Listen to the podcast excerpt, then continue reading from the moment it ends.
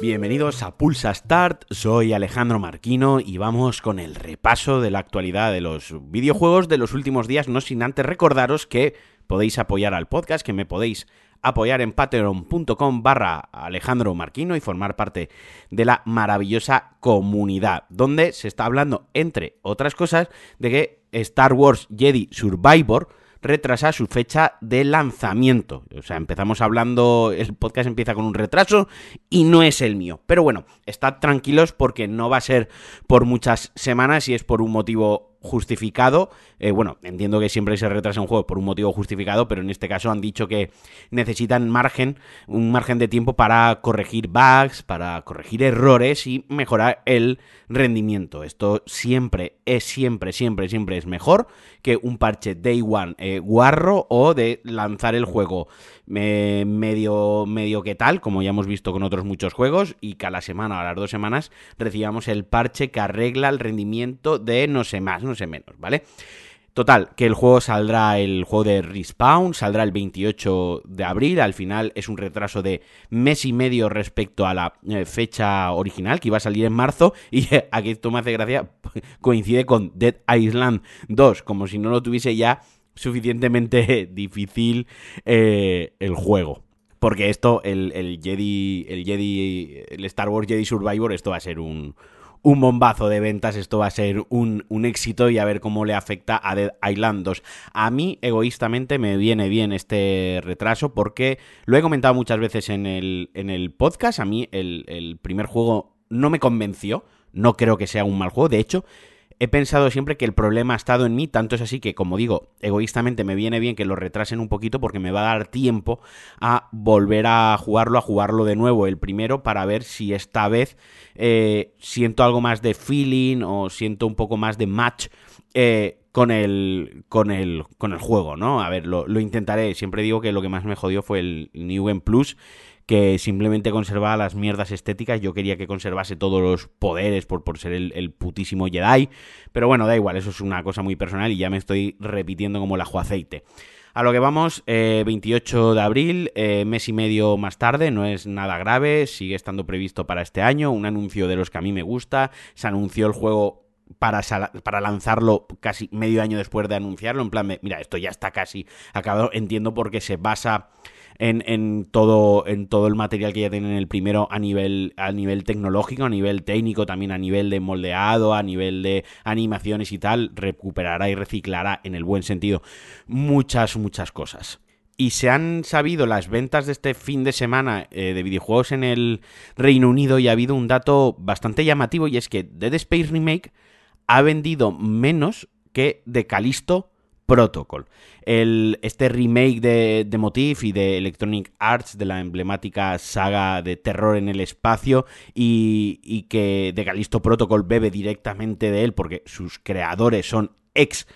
Dead Space, los creadores de Dead Space original, ha vendido por debajo de, de Callisto Protocol cuando objetivamente es un juego, entre comillas, inferior. Y el que tampoco ha vendido del todo bien es Force eh, Pokémon, juego que yo he estado probando, lo he estado jugando, a mí no me convence, le quiero quiero seguir jugándolo, le quiero dar otra oportunidad, pero no no me no me ha hecho clic. En cuanto a lo de eh, lo llamativo que puede ser lo de lo de Callisto Protocol y lo de Dead Space Remake, pues a ver, se puede entender que Dead Space Remake, ponerle remake a un juego detrás es peligroso. ¿Vale? Porque hay quien, quien lo entiende como, joder, que bien, Dead Space vuelve, este juego que me gustó mucho en 2008 va a aprovechar nuevas tecnologías, le meten nuevas cosas, qué ganas de jugarlo, pero también hay muchísimos jugadores, muchísimo público y muchísimos compradores que el remake lo entienden como me está volviendo a vender el mismo juego a 80 euros, me espero que esto baje y de Calisto Protocol al final era una IP nueva, que eso pues tiene muchísimo, muchísimo tirón, pero esto eh, confronta totalmente con lo que hablábamos hace una semana de las eh, de que en las editoras y todos los grupos de inversores detrás de Calisto Protocol estaban decepcionados con el mm, recibimiento del juego, consideraban que era un mal recibimiento, o sea, es que no tiene ninguna putísima ninguna putísima lógica. Y muy rápidamente por encima comento que The Lord of the Fallen, el, el reboot, perdón, joder, con ya con esto unos azulío, el reboot de Lords of the Fallen, este Souls-like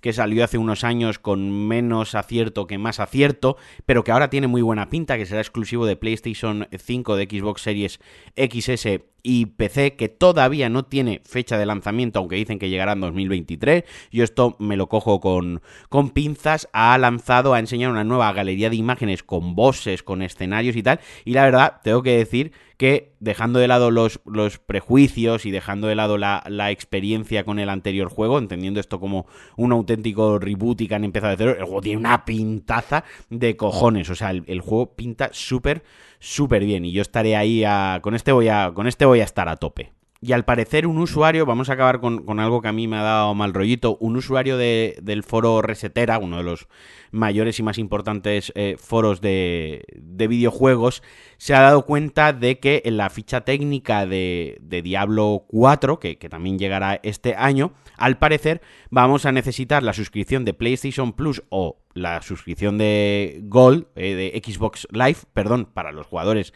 de Xbox, incluso para jugar en solitario y para jugar en, single player sin, sin, entre comillas, estar conectado. O sea, esto me parece una guarrada, o sea, me parece otra vez Blizzard siendo la peor Blizzard, la, Blizzard que llevamos tiempo viendo. Insisto, esto no está confirmado por ni, ni, por PlayStation, ni por Xbox, ni por Blizzard, ni por ningún anuncio oficial. Esto insisto, sale de, de, un foro, de un usuario, al darse cuenta de, de que esta información está en la, en, bueno, en la ficha, en la página del juego de la PlayStation Store. Que esto también se puede ver a un error, ojo, porque yo qué sé, el juego sale el 6 de junio, sale en PlayStation 4, PlayStation 5, en Xbox, en PC, en todas partes, ¿no?